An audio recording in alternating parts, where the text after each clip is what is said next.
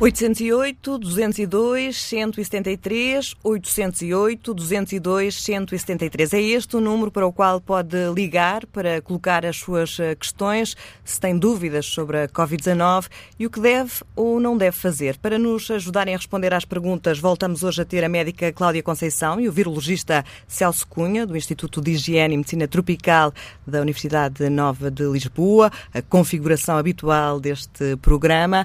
Olá aos dois. Boa tarde a todos. Boa tarde.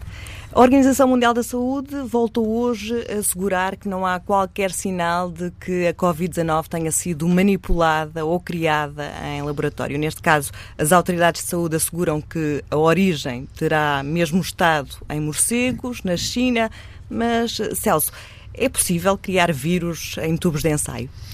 Sim, é, é, é isso são criados vírus eh, em laboratório com diversos fins, nomeadamente com fins eh, terapêuticos, por exemplo. Há, os vírus podem ser manipulados eh, de modo a ser um benefício para a saúde humana, nomeadamente na correção de alguns defeitos genéticos, transportando dentro de si genes que codificam para proteínas, nomeadamente alteradas por motivo de, e que são causadoras de alguma doença e as proteínas uh, normais que são, uh, que são produzidas por esses vírus manipulados em laboratório podem ajudar a corrigir esses defeitos. Portanto, no, o facto de se fazerem vírus em laboratório é comum, para não só com fins terapêuticos, mas com fins de investigação básica também. É uma prática que é comum em laboratórios de todo o mundo, inclusivamente em Portugal.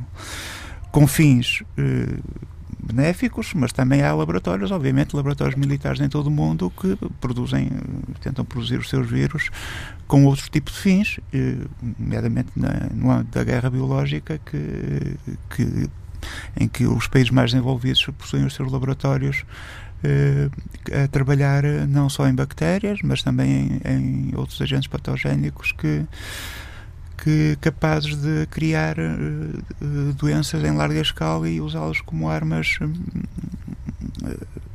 biológicas, chamamos-lhe assim. Não é? Portanto, pode Portanto, ser usado para o bem e para o mal. Para o bem e para o mal. Em relação a este coronavírus e à Organização Mundial de Saúde, aquilo que nós dizemos é que, e de facto é verdade, é que nós em ciência não temos provas, nós nunca temos provas em ciência, ao contrário de, por exemplo, do que acontece na era do direito, não é? Eles funcionam com, com provas. Nós temos evidências, não é? Nós não, porque aquilo que nós hoje uh, nos parece que é correto, felizmente, com o evoluir dos anos e com novas descobertas, vem-se muitas vezes, e a maior parte das vezes, vem-se descobrir que eh, está errado. É? E, portanto, temos que corrigir. Portanto, aquilo que nós temos nunca são provas, são evidências. E as evidências que nós temos neste momento, o que nos dizem é que este vírus que circula uh, e que teve origem na província do Wuhan, na China, é um vírus que uh, tem origem natural e que não foi manipulado em laboratório. Pronto. Agora, outra questão é se ele teve origem, se a epidemia teve origem de facto no mercado ou se teve origem noutro local, mas que não foi ouvido manipulado. A evidência que nós temos até este momento é que não foi. E há uma ideia de quanto tempo vai ser preciso para perceber exatamente a origem desta doença, a Covid-19? Atualmente, uh, aquilo que é aceito e a Organização Mundial de Saúde tem dito é que, de facto, teve origem no morcego, portanto, num, e que depois, com uma série de mutações, pronto, saltou para. foi capaz de infectar o homem e causar doença no homem. Uh, esta é a evidência que temos neste momento eh, e, e, embora haja pessoas que acreditem que há ainda uma, um, animal intermediário entre o morcego e o homem, neste momento não, nós não temos evidência nenhuma disso. Portanto, no, Mas o que lhe perguntava é, geralmente, sim. quanto tempo é preciso passar para uh, haver mais dados e se chegar à origem exata? Neste momento nós temos os dados todos, porque o genoma foi eh, publicado, eh, portanto está disponível é, livremente na internet e, portanto, é só os cientistas irem lá pegar na sequência do genoma e compará-lo com, com as sequências de, de, de, de vírus eh, que infectam outros, outros, outros, outras espécies conhecidas, portanto, e comparar filo, no que nós designamos por filogeneticamente as sequências e ver com quais é que eles têm semelhanças. Portanto, neste momento, com os dados que nós dispomos, esta é uh, aquilo que mais provável que tenha acontecido se vamos mudar a opinião no futuro, é, possível que sim, mas para isso precisamos de mais dados que não temos até agora. Muito bem. E vamos agora ao encontro dos uh, ouvintes. Uh, Clara Gonçalves é professora, está a ligar-nos de Évora. Boa tarde. Clara, Boa que tarde. pergunta gostaria de nos colocar? Eu gostava de colocar a seguinte pergunta. Portanto, andar de táxi, que é um meio fechado, uh, digamos, há algum, é necessário andar com máscara? Porque a distância entre o condutor e o ocupante, ocupante não chega a ser de um metro, quer dizer, é ali, portanto é, é necessário haver a precaução de pôr a máscara. E mesmo com a máscara não há qualquer eh, perigo de contágio. É isso? É essa a pergunta, se é preciso usar máscara quando andamos de táxi. Sim, sim, sim. Se há algum perigo mesmo usando a máscara. Muito, muito obrigada. Cláudia. Uh, o risco o risco, uh, nós nunca podemos dizer que o risco é, é, zero em situação nenhuma, não é? Mas uh, o risco. Uh, o risco uh, diminui pelo, e é nesse sentido que se fala na, nas medidas de, de distanciamento social, de, de, de, higiene das mãos e de etiqueta respiratória, que são as medidas mais importantes. Eu penso que eu, eu já me aconteceu. Um, o que eu queria dizer é que deve-se ir no banco de trás para criar, obviamente, maior distância. Uh, se for possível, devemos ter janelas abertas para aumentar uh, as trocas de ar dentro do, do carro e o exterior. E, uh, e como, como, vamos continuar a recomendar o uso de, das máscaras comunitárias, eu penso que seria mais uma da situação em que isso seria indicado. Perguntava, perguntava, também esta nossa ouvinte se há um risco acrescido de, de contágio mesmo com máscara. Eu penso, eu penso, como eu pronto, comecei por dizer, que nenhum de nós vai poder dizer que o risco é zero. Uh, mas uh, é assim, se a pessoa vai no banco de trás, leva as janelas abertas, eu acho que apesar de tudo o risco é, é equivalente a irmos num autocarro com pessoas a um metro de distância de nós, etc. E, e portanto acho que é uma, é uma situação que se pudermos fazer o trajeto a pé, e eu lamento estar a prejudicar a vida profissional de algumas pessoas, mas eu penso que isso é uma alternativa que devemos sempre contemplar nesta fase em que está a haver a transmissão comunitária, porque quando nós andamos a pé, a distância, obviamente, é superior e nós é que a determinamos, não é? E, portanto, podemos ir procurando não ir onde estão tantas pessoas, etc. E. Hum, Celso, tem alguma coisa a acrescentar? Uh apenas lembrar também que os táxis são um transporte público e, portanto, tanto os bancos como as superfícies de táxi eventualmente podem também estar contaminadas e, portanto, eu aconselharia às pessoas depois de utilizarem o táxi de lavarem bem as mãos e de ou desinfetarem com gel porque nunca sabe quem é que esteve lá antes, né, que sentou naquele banco Exatamente. anteriormente. E já agora, para os taxistas, há, há cuidados que eles podem ter precisamente com as superfícies uh, do carro? Uh, os taxistas geralmente ocupam um, um lugar fixo. É? Eh, e, portanto, aquilo que eu diria aos taxistas era não deixarem ninguém sentar-se no banco ao lado deles, uh, sobretudo isso. Uh, e se virem que há pessoas que trazem máscaras e, e que não as deixem tirar, ou que não é, enfim, eles não as podem não deixar tirar, mas mas pelo menos que as aconselhem a manter e não, não, e não falarem muito com, com evitarem o contacto. Há uma certa tendência para falar muitas vezes dentro do táxi com o passageiro e o taxista, etc, etc. Eu pessoalmente gosto muito, mas, mas de qualquer maneira eh, eu, eu evitava neste, neste, nesta, durante este, este período falar muito com dentro, dentro do táxi, sim. E a limpeza dos estofos de trás? Os estofos, eu, eu sei que o táxi, o táxi não pode estar sempre a ser limpado entre cada viagem, não é? Eh, mas eu recomendava que fosse limpo no, antes, no início do dia, antes de, de, cada, de cada turno, não é? E no fim de cada turno. Uh, isto são sempre questões que na prática são bastante difíceis, não é? Mas estou-me a lembrar que há recomendações no sentido, por exemplo, de nas cantinas, entre cada utilização, proceder à limpeza da cadeira. Isto porque geralmente as superfícies são superfícies mais limpáveis também, quer dizer, são mais fáceis de limpar do que estofos ou de, de carros, etc. E que isso é recomendado com uma mistura eh, daquelas muito diluídas de água com lexívia, etc., entre cada utilizador. Para quê? Porque já sabemos, pela forma como nós dissemos, que, porque as pessoas a comer também estão sem máscaras, não é? Pronto. Estou a pensar que são coisas que se aplicariam na mesma, mas concordo que não são nada fáceis para quem tem um, um transporte e, portanto, vamos, vamos também ter bom senso nestas coisas e, e, portanto, concordo completamente com o Celso. E que pergunta tem Maria José Magalhães, costureira, que nos está a ligar de Amarante? Boa tarde. Boa tarde, muito obrigada e muito obrigada aos senhores doutores por estar aí para nos responder.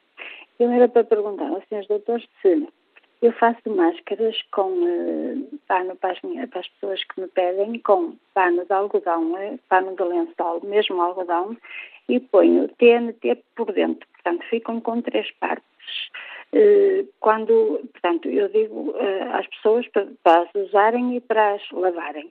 O meu marido já lhe fiz duas, ele usa uma vez, quando vai ao supermercado ou a qualquer lado, e, e chega à casa, põe-na e lava, e depois usa outra. Eu gostava que o Sr. Doutor me dissesse se tem validade, se com a continuação de se usar tem de se de deitar fora, como é que eu hei de agir perante mim e perante as pessoas, minhas amigas, por quem eu tenho feito as, as, as máscaras. Obrigada, Maria José. É uma sorte para o marido ter uma costureira em casa. Uh, Cláudia sorte. Conceição, uh, é, tem, tem alguma, algum prazo de validade estas máscaras feitas é, em assim, casa? Eu desconheço, não é? Penso que será o prazo de validade do próprio tecido e das vezes que nós lavarmos, etc. E, portanto, penso que vai durar bastante. A partir do momento que. E, e penso que está a fazer como a maior parte das pessoas estão a fazer, que é duas partes de algodão e depois uh, algum, algum algumas pessoas fazem como bolsinha porque se admite que o TNT terá uma degradação mais rápida que o algodão. Isto são as coisas que eu também, porque acho que estamos todos a aprender, não é? Nesta situação. Porque é assim: existem aquelas máscaras, as que se vendem, cirúrgicas, etc. E para essas existem as especificações técnicas todas. Inclusive, pronto, para quem for empresário, o Infarmed já pôs também cá fora especificações técnicas para quem quiser fazer máscaras de pano, mas aí é com procedimentos que depois vão levar um carimbo uh, com características, etc. Nós estamos a falar daquelas que todas andamos a fazer uns para os outros, não é? Um, e são de facto das características que a senhora descreveu, exatamente. Não há indicação nenhuma da duração. Como pronto, é, o objetivo destas máscaras é nós contribuirmos todos para que haja menos secreções respiratórias nossas no ambiente. E é esse o objetivo principal. Claro que também admitimos e sabemos que há alguma proteção, mas que sabemos que é muito inferior ao, às outras, não é? Às outras que são usadas em cuidados de saúde e que, um, e que têm indicação para as pessoas que estão doentes, para as pessoas que têm outro tipo de doenças, para as pessoas mais idosas, pronto, que têm uma proteção superior e aí recomenda-se mesmo para essas situações que se usa máscara cirúrgica, ok? Pronto, nós estamos a falar nestas para a maior parte de nós usarmos, não é? E também se sabe que, apesar de tudo, há alguma proteção para algumas poeiras, para algumas bactérias, etc., que serão retidas no tecido. Daí é que vêm as nossas recomendações todas de não pôr as mãos no tecido, porque apesar de tudo acreditamos que alguma coisa lá de ficar que nos pode, uh, daquela outra forma que nós já falamos que se contrai a doença, que é através das mãos, que tocam em superfícies que têm o vírus e depois tocam nas nossas boca, nariz, etc. Pronto, e é por isso que vem a, limpeza das mãos. E pronto, e penso que tem feito muito bem, que é a máscara sai da cara para ir direto para um balde com água e detergente ou direto para dentro da máquina para ser lavada e não lhe pomos as mãos. E a duração, eu penso que nenhum de nós nesta altura poderá dizer, mas penso que, a não ser que ela apresente óbvias rupturas, etc., que será para continuar a usar. Celso Cunha, que opinião é que tem relativamente ao TNT que está a ser utilizado nestas máscaras feitas uh, pela Uh, eu, uh, se, para dizer, ser sincero, não tenho opinião nenhuma sobre o TNT, mas porque desconheço as suas características uh, físicas e do ponto de vista de duração e de resistência, quer a agentes químicos, quer a, a sua própria resistência a sua própria resistência física, chamemos-lhe assim, por isso, eu, em relação ao TNT, eu não tenho. Eu sei, só sei apenas que, que há um grupo de trabalho que envolve eh, eh, representantes da indústria têxtil, que está a trabalhar nas normas específicas para o uso deste tipo de máscaras, chamemos assim, sociais, né, de, de, de, utilização comum eh, no dia a dia, que, estão a ser fabricadas em massa para serem depois utilizadas à medida que, se for o confinamento for sendo levantado. E esse grupo de trabalho está, tem permissão também escolher os materiais, o modo como é que elas são feitas e dar recomendações sobre a sua duração e o modo de utilização. Eu imagino que seja necessário também ter cuidado com os materiais que se colocam porque estão junto uh, ao nariz, por onde respirar. Sem dúvida, e há, há pessoas que são alérgicas até, inclusivamente uh, podem ser alérgicas a algum destes materiais e por isso é, para essas pessoas é preciso ter um cuidado especial porque não podem andar com, uma, com material junto ao nariz a que só, a qual são alérgicas, é evidente, não é?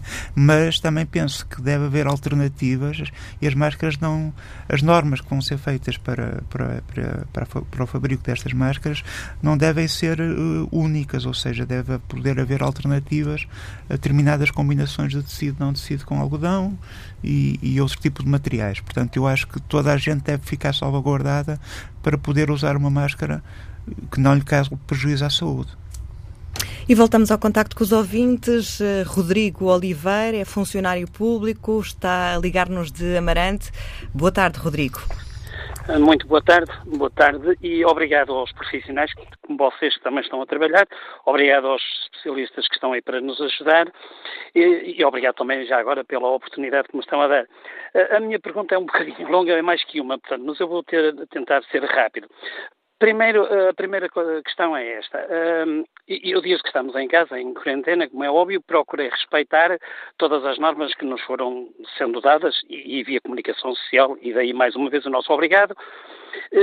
A partir do dia 23 do mês passado, portanto, aí a caminho de fazer um mês, a minha esposa foi chamada para um, um hospital de referência no norte de Portugal e, e, passamos a ter outros cuidados, como é óbvio, que foi a questão da roupa cá fora, portanto, ir direta para a máquina e tal. Portanto, as mãos, os puxadores, os óculos, inclusive todos, todos usamos óculos em casa. Portanto, andamos a procurar, ou procuramos cumprir as regras. A minha dúvida é o facto de trabalhar, portanto, no, no, no centro do perigo, eh, se estamos realmente a fazer alguma coisa ou se falta aqui alguma coisa. A questão da roupa cá fora e para a máquina, portanto, isso já estamos a fazer. Portanto, é uma questão que, será que estamos a fazer tudo? A primeira. A, a segunda, a segunda questão é esta. Eu, já que estou em casa e sempre gostei de brincar eh, com algumas coisas que por acaso fazem pó, portanto faço algumas brincadeiras, uso aquelas vulgares máscaras que compramos nas drogarias como há falta delas e o preço também disparou e eu ponho 25% de lexívia eh, e, e a quantidade, o restante quantidade em água num pulverizador e pulverizo as máscaras, deixo-a secar, portanto, com, com essa mistura água-lexívia, deixo-a secar e volto a utilizar. Uso pelo menos umas três vezes. Nunca é muito tempo, portanto, estamos a falar de uma hora, duas por dia, portanto, não sou nenhum profissional da, da bricolagem. Uh, haverá problema ou eu faço realmente uma desinfecção? A outra pergunta, e já termino, é as máscaras, quando vamos às compras, quando nos deslocamos para espaços públicos, são efetivamente obrigatórias ou apenas de uso livre? Uh, são as perguntas. Muito obrigado e peço desculpa. Muito obrigada, não tem, não tem que pedir desculpa. Um, começamos pelo início. Este nosso ouvinte, o Rodrigo Oliveira, uh, deu-nos conta dos cuidados que já vai tendo em, em, em casa, desde tirar a roupa e pôr logo para lavar, o cuidado com os óculos, com os puxadores. A primeira pergunta que fez foi se está a fazer tudo bem. A nós não nos ocorre, estamos aqui a trocar gestos, mais sugestões uh, para dar nesse aspecto, não é? Parece-nos que já está atento a muitos detalhes e, portanto, uh, só, só, só damos loco, os parabéns. É? logo verificar, não é? Desde que acorda até que se deita, o que é como é o dia a dia de, desta família, não é? Portanto, em princípio está a fazer tudo correto, mas uh, pode escapar algum pormenor que que nos seja que neste momento nos esteja a escapar, mas assim pelo que o ouvinte disse, não há nenhum reparo a fazer. Relativamente à, reutilização das uh, máscaras, uh, este ouvinte usa-as para fazer bricolage, uh, diz que as pulveriza com uma solução de água e lexívia e depois reutiliza-as. estará a fazer bem? Aqui é uma utilização em casa, não é? É, eu penso que sim, que era na oficina sim, de uma pois, oficina Por isso, eu até não estou a ver, agora estou aqui a pensar alto e o, e o Celso está aqui ao pé de mim, Uhum. ajuda-me, que é, eu não estou a ver é aqui qualquer necessidade de fazer a desinfecção. Pode sacudir muito bem o pó e voltar a, ri- a utilizar. Já diferente é a situação. Agora, eu estava cheio de vontade de responder à última, que é a questão de ser obrigatório ou não ser obrigatório usar máscara. É assim, a máscara não é nada de caráter obrigatório. É há recomendação ou não há. Uh, e portanto, e para o tipo de máscaras, uh, e volto a lembrar, porque isto nunca mais lembrar, as máscaras chamadas cirúrgicas que compramos nas farmácias, etc., são para pessoas que têm problemas de saúde, uh, pessoas que estão com sintomas de doença, quando têm que se deslocar a algum sítio, enfim, existem, ou quando por alguma razão os profissionais de saúde indicarem que têm que usar uma máscara. Pessoas que vão fazer tratamentos ao hospital, etc., devem levar uma máscara deste tipo. As outras que se está a incentivar muito o uso, sobretudo porque daqui a semana e meia vai haver algum tipo de uh, abertura, vamos começar a circular mais e para que não haja, uma, não haja mais casos, um, há um, um, incentivo muito forte, cá está, não é obrigatório, mas se usássemos todos, damos incentivo uns aos outros de usar máscaras uh, feitas em casa, que tenham, como, exatamente como o ouvinte anterior falou, que tenham duas camadas de algodão e depois uma camada, mas nem que seja só. Uh, algodão que nos permitam, e as compras é de facto uma das situações em que se recomenda, porque para sair à rua, para dar um passeio ao fim do dia, nós podemos escolher não nos cruzarmos com as pessoas ou ao cruzarmos manter uma distância. Não precisamos levar máscara. Se eu me vou meter no carro para sair noutro sítio, também não preciso levar máscara. Agora, se eu vou hum, às compras, vou, vou com certeza uh, ter mais pessoas, vai ser mais difícil manter a distância.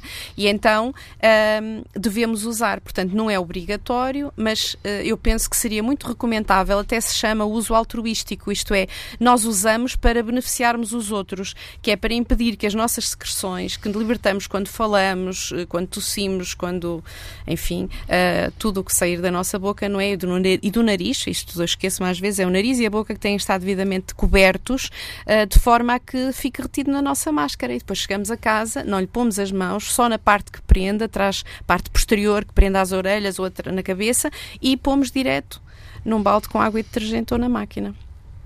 E em linha está agora Lourdes da Silva, é reformada, liga-nos uh, de uh, Felgueiras. Muito boa tarde, Lourdes. Queira colocar a sua pergunta. Ah, boa tarde. Boa tarde. Olha, uh, a minha pergunta. Boa tarde muito obrigada. Olha, a minha pergunta é esta. Eu não tenho máquina de lavar a louça. Uh, oh, Lourdes, eu penso que estará. Lourdes, peço desculpa, por, peço desculpa por interromper. Lourdes? E detergente ou sabão. Gostava de saber se ela fica desinfetada ou se o vírus não morre. Também gostava de saber qual é o mais eficaz, se é, se é o sabão ou o detergente. Muito obrigada. Muito obrigada, Lourdes. Eu penso que teria um rádio ligado perto de si, ouvimos o eco, mas vamos responder às uh, suas uh, perguntas, não tendo máquina de lavar, lavando a roupa com uh, água e sabão, loiça, loiça, um, lavando a loiça com detergente, é suficiente? É, tanto o sabão normal como o qualquer detergente de qualquer marca que é atualmente está atualmente à venda na, nas mercearias, nos supermercados para o uso de lavar a louça é eficaz no contra este, para na, na ativação deste vírus e portanto pode ser usado quer o sabão quer qualquer detergente de qualquer marca que está no mercado neste momento e são eficazes ambos. E com isso respondeu às duas perguntas. Eu, eu, gostava só de aproveitar para lembrar, porque eu acho que é um documento que está muito bem feito. Há uma orientação da Direção-Geral da Saúde para as pessoas que estão em casa com alguém que está doente pronto, que é positivo, embora esteja bem o suficiente para estar em casa, ou que está de quarentena, isto é, foi um contacto que está em vigilância, mas os procedimentos são iguais, a pessoa tem que estar isolada, etc.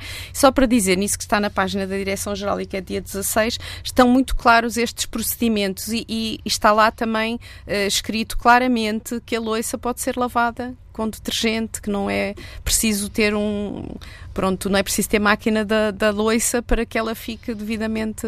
E também não é preciso lavada. lavar com lexívia. Não, não. A, a loiça não. Uh, o detergente, o lavagem. E, e, e, outra coisa, chamei a atenção, obviamente, que temos que ter o cuidado mais nesta altura de não partilharmos esse tipo de objetos, não é? Às vezes, a gente às vezes bebe do mesmo copo ou partilha qualquer. Mas nesta fase, sobretudo se, na próxima, quando começarmos a circular mais, termos um bocadinho mais de atenção a essas coisas. E ouvimos agora Carmen Delgado, funcionária pública, a ligar-nos de Lisboa. Boa tarde, Carmen. Boa tarde. Qual é a sua uh, pergunta? Eu tenho duas questões. A primeira é a seguinte: portanto, eu tenho artrite reumatoide há cerca de 20 anos e, e, também tenho problemas de tensão alta. Tenho 54 anos e tomo três medicamentos: um que é o Deflazacort, que é um corticoide, o Ledetrexato e o Plaquenol. E, portanto, queria saber qual é o meu verdadeiro risco perante este, este vírus. E a segunda questão é que, quando acabar, eh, portanto, este estado de emergência, um, as pessoas vão aos poucos voltando ao trabalho. Uh, qual é o meu verdadeiro risco perante que eu trabalho num edifício fechado, portanto as janelas não abrem, com cerca de 1.500 pessoas, uh, provavelmente muitas pessoas vão usar máscara, mas qual é o meu verdadeiro risco? Uh, porque agora estou em teletrabalho, depois não sei. Uh, pronto, são estas duas questões e obrigada. Muito obrigada. As pessoas com hipertensão fazem parte do grupo uh, de, risco, de risco. Cláudia, um, neste caso, um, é possível que quando começarem a ser levantadas as restrições, estes grupos de risco tenham outro tipo de, de recomendação relativamente ao, ao, resto da, eu, da população? Eu espero que sim, porque aquilo que é desejável no regresso não é o passarmos do zero ao, ao, ao 100, é uh, passarmos para situações intermediárias e uh, penso que a empresa onde está deve ter um plano de contingência como qualquer organização deve ter, que é prever como é que se faz gradualmente a adaptação a um novo cenário e essa adaptação tem que ser feita com não vamos as pessoas que é, é, vamos um pouco voltar àquele período que foi muito pequeno antes do estado de emergência, em que já se recomendava que quem fosse possível devia estar em teletrabalho. Quem fosse possível, nós não devíamos regressar todos ao mesmo tempo. Aliás, isso não é todo desejável. Uh, e, portanto, todas as atividades que forem possíveis manter mais um tempo em teletrabalho é desejável. E depois tem que se ver outras coisas. Não vamos do 0 a 80 ou do 100 ou como for, não é passar a extremos, mas a ideia é se numa sala de trabalho uh, as pessoas estão muito próximas, isso tem que ser uh, revisto. Não venham todos de casa em que já estiveram em quarentena e que sabemos que em princípio não estão doentes porque não tiveram contactos anteriores e de repente somos postos todos a circular nos autocarros e todos juntos. Uh, portanto, tem que haver aqui um processo intermediário que, em algumas instituições, já está a ser pensado, que é quantos é que por sala podemos estar ali ao mesmo tempo. Uh, pronto, são readaptações que temos que ter a boa vontade de todos. Eu penso que eu não lhe sei responder qual é o grau de risco, sei dizer-lhe que deve, obviamente, discutir isto com o médico que a assiste, mas penso que pertence ao grupo a quem seria recomendável usar uma máscara cirúrgica na saída de casa. Uh, penso que já faz provavelmente estas medicações há algum tempo, enfim, pronto. Mas seria uma situação a discutir com o seu médico de família, mas penso que faz parte do grupo que beneficiaria do uso de quando tivesse mesmo que sair. Se fosse possível, uh, com a sua entidade uh, patronal continuar num trabalho mais tempo nestas fases de transição até que isto fique numa situação que a probabilidade de se infectar já seja bastante pequena, nunca vai ser zero, penso eu, ou não sabemos, não é? Pronto, mas uh, seria talvez desejável ter um período mais prolongado de, de, de ajuste à situação. E olhamos agora para as perguntas que nos chegam através da internet. Manuel Ezequiel Carvalho pergunta que cuidados a ter com jornais, revistas e correio? Celso Cunha. Eh, são os cuidados que que se devem ter quando se manipula papel, não é? O papel, o, o dinheiro, o mesmo tipo de cuidados. De facto, o, o vírus eh, aparenta não ser especialmente, não se manter especialmente infeccioso durante muito, muito tempo nestes tipos de superfícies, papel, eh, notas, etc. E, mas de qualquer maneira há, há sempre um risco, porque quando vamos comprar, muitas vezes tiramos um jornal que já foi folheado por outras pessoas. Eh, e, e, daí que o que eu recomendo é que depois da leitura uh, lave as mãos e enquanto estiver a ler não leve as mãos à cara uh, para evitar que seja contaminado.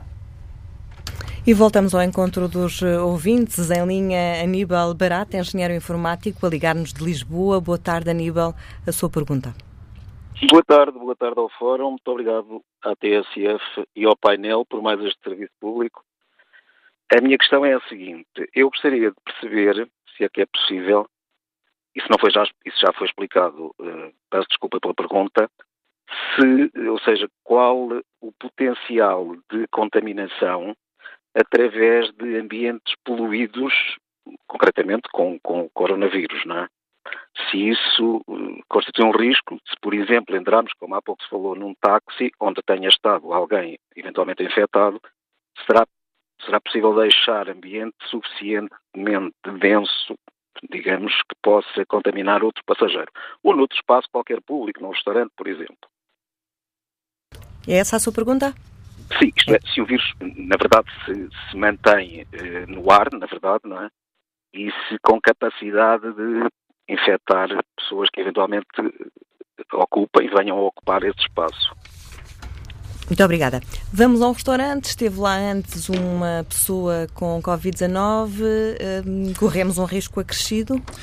corremos sempre algum risco acrescido quando estamos em contacto com outras pessoas ou em espaços públicos. É, isso parece certo. Agora, a pergunta concreta que este ouvinte colocou eh, se, e tem a ver com o facto do vírus poder permanecer no ar eh, durante algum tempo e depois chegar alguém a entrar no táxi e o ar estar contaminado e ele poder ser contagiado. Aqui colocam-se várias questões. Primeiro, que é, o vírus é transmitido, segundo nós sabemos hoje em dia, através de pequenas gotículas. Essas gotículas têm uh, tendência, são mais pesadas que o ar e têm tendência a sedimentar, portanto, a assentar em superfícies. isso é evidente que não é imediato, demora algum tempo e por isso corremos sempre o risco de, entre uma viagem e outra, é? se alguém esteve infectado naquele táxi, nós ao entrarmos ainda podermos inalar algumas daquelas gotículas. É verdade que isso pode acontecer.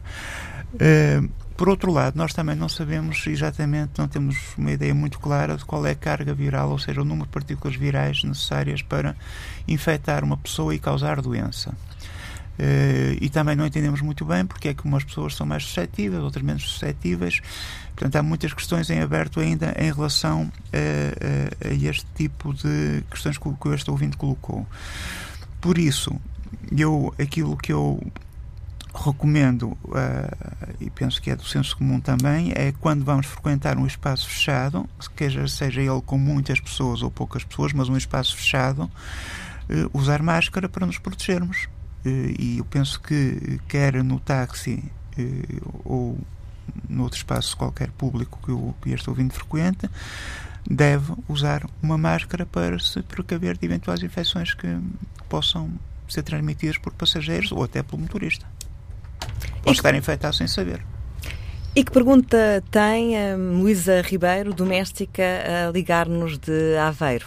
Boa tarde, Luísa. Boa tarde. Boa tarde e muito obrigada por esta oportunidade e muito obrigada pelo programa. Eu queria colocar uma questão que é a seguinte: sendo doente oncológica e estou em vigilância há cerca de nove anos, oito, nove anos, uh, gostava de saber em que medida é seguro e posso ficar tranquila, que medidas devo cautelar, porque preciso muito de fazer uma consulta no dentista, que eu faço todos os anos e que já estava na altura de, de repeti-la. E também em termos de oftalmologia e de me dirigir a uma loja de ótica, uma vez que me foi recomendado usar óculos progressivos, só que são duas situações que me causam muita apreensão. E eu gostava de saber então qual seria uh, os conselhos, a opinião dos vossos especialistas É tudo. Muito obrigada. Boa tarde. Muito obrigada. Sendo os doentes oncológicos também uh, fazendo parte do, do, do, do, grupo de risco, é seguro ir fazer uma consulta no dentista, ir ao oftalmologista? Aqui há duas partes, em minha opinião. Uh, uma é a questão de que sermos uma pessoa em vigilância após termos tido um problema oncológico uh, depende muito da situação, não faz de nós, só porque tem este título, não faz de nós uma pessoa com maior predisposição a ter problemas a seguir. Pronto, isso é, é só uma questão, porque uh, a resposta ou saber isto não implica a resposta para a segunda parte. Porque, uh, pronto, e isso é uma coisa que deverá discutir com a equipa que a segue, porque isso é uma coisa importante para si, para saber se tem que ter no futuro mai, maior preocupação. E devo dizer que não é só então com o Covid, é na altura das gripes, etc., na altura do inverno, por aí fora. Mas queria dizer que neste momento não é se nós pudermos adiar consultas de oftalmologia e consultas no dentista que não sejam urgentes, é para adiar completamente. Portanto, não há aqui qualquer dúvida, seja para si, seja para outra pessoa qualquer. Não há aqui, não é por ser para si que devemos dizer que vamos lá respirar muito fundo e ter um bocado de paciência, mas esperar que a situação passe, uh, no, no, mínimo, mais, no mínimo, mais um mês, mas é preciso ver o que é que vai acontecer, etc. Quando começar a haver, a maior parte eu penso que até vai ter dificuldade em encontrar consultas, porque as coisas estão muito ao nível do que é uma urgência e não ao nível de uma consulta normal. E vamos agora ao encontro de António Oliveira, reformado, a ligar-nos de Algés. Boa tarde, queira colocar a sua pergunta. Muito boa tarde. Uh, eu quero agradecer-vos a, a, disponibilidade dessa trindade magnífica que está aí, Sr. Jornalista Doutor, a doutora Cláudia e o Doutor Celso, a minha gratidão a, a todos vocês e uh, pela, pela, pelas informações e pela companhia que me fazem todos os dias. Olha, eu, curiosamente, hoje, a pergunta, a pergunta que eu queria fazer, e já me preocupa há algum tempo, uh, curiosamente, hoje foram sendo respondidas as perguntas que eu, que eu ia pôr, porque eram pensamentos sobre máscaras. E a minha dúvida, a minha dúvida era esta. Um, eu já percebi que as máscaras, se as colocar na, na máquina de lavar roupa, que elimina o vírus, na eventualidade de haver vírus a eliminar, não é? Eu pergunto se eles são eliminados por, pela temperatura da água ou pelo facto de estarem a ser mergulhados numa solução com detergente, não é? Com, um, e outra pergunta é a seguinte: estas máscaras que eu tenho aqui em casa e que são poucas, foram compradas na farmácia logo de início, são feitas de uma matéria que me parece a mim sintética.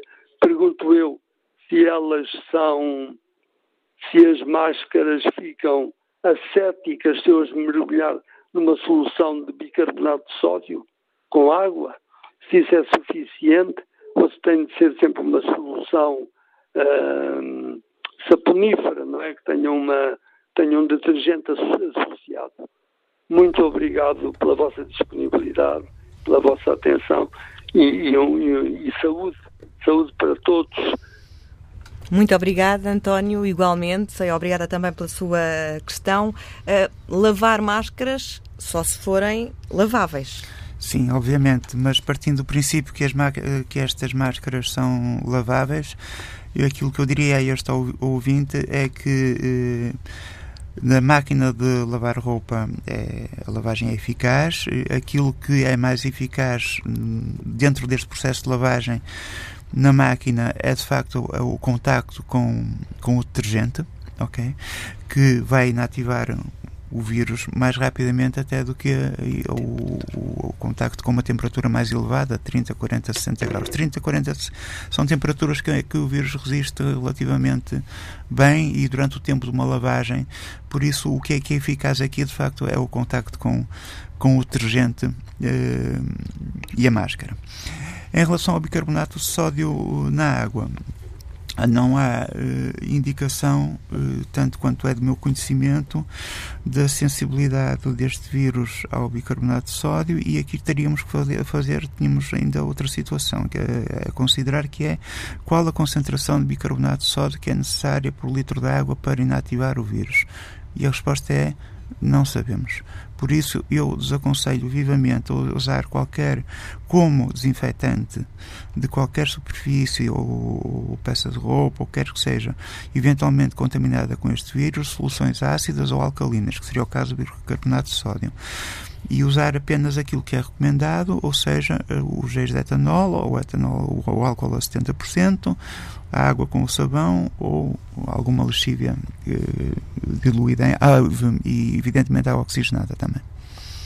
O, o, ouvinte referiu as máscaras também que comprou na farmácia. Essas quase de certeza que não são reutilizáveis e pronto, e temos repetido aqui que essas infelizmente é só uma utilização e que não devem ser. E quando estão molhadas, se for muita, depende do, do, tempo que a pessoa estiver com elas, mas quando elas ficam molhadas, geralmente já não, já não estão a funcionar e, portanto, eh, serão para deitar fora. Nós temos vindo a falar das de pano, mas que que nós tenhamos conhecimento, há muito poucas, penso, uh, o que está a ver é pessoas particulares que fazem, cada um que sabe e que faz, etc., porque ainda não há assim uma produção comercial dessas que se podem então lavar e pôr, eh, pôr num, eh, enquanto esperam pela lavagem, pôr num balde com água e detergente ou lavadas à mão com água e sabão. Pronto, o que temos é que nunca lhes pôr as mãos a não ser dentro da água com o detergente. E temos ainda a oportunidade de ouvir a Nelly Takrar, empresário, a ligar-nos no Porto, julgo que disse mais ou menos bem o seu nome. Nelly, qual é que é a pergunta que gostaria de, de colocar? Muito boa tarde a todos e obrigado por dar esta oportunidade de falar. Eu é, é, apenas tenho uma curiosidade para colocar, que eu tenho 60 anos e raramente apanhei gripe na minha vida. A última vez que apanhei gripe ah, foi há 26 anos. Então, minha pergunta é: isto é neste contexto da pandemia de Covid-19, é bom sinal que tenho imunidade ou é indiferente? Só esta curiosidade. Muito bem, muito obrigada, Nalim. Uh, Celso. É indiferente. A resposta é, é indiferente. Portanto, o facto do ouvinte não ter tido nenhum aparentemente não teve sintomas de nenhum síndrome gripal nos últimos 26 anos, não significa que ele esteja imune a quer ao vírus da gripe atualmente, quer ao coronavírus, quer a outro, qualquer outro vírus que afete o sistema respiratório. Portanto, a resposta é indiferente.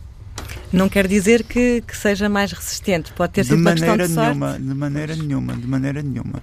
Embora, por vezes, podíamos estar aqui a discutir durante várias horas, haja uh, fatores genéticos do hospedeiro, portanto, do homem, que podem contribuir para uma maior ou menor suscetibilidade a determinadas doenças, nomeadamente algumas doenças infecciosas. Sim, é verdade que esses fatores existem, mas eh, na ausência de informação sobre isso, eh, aquilo que eu posso dizer é que este ouvinte tem que ter os mesmos cuidados Toda que todos os outros ouvintes que nos, nos têm contactado. Portanto, ele não está imune mais ou menos do que outros só porque não teve uma gripe há 26 anos. Não dá para relaxar. Não, e chega não. ao fim mais uma edição do Covid-19, perguntas com resposta, aqui com a médica Cláudia Conceição e o virologista Celso Cunha, quem volto a agradecer.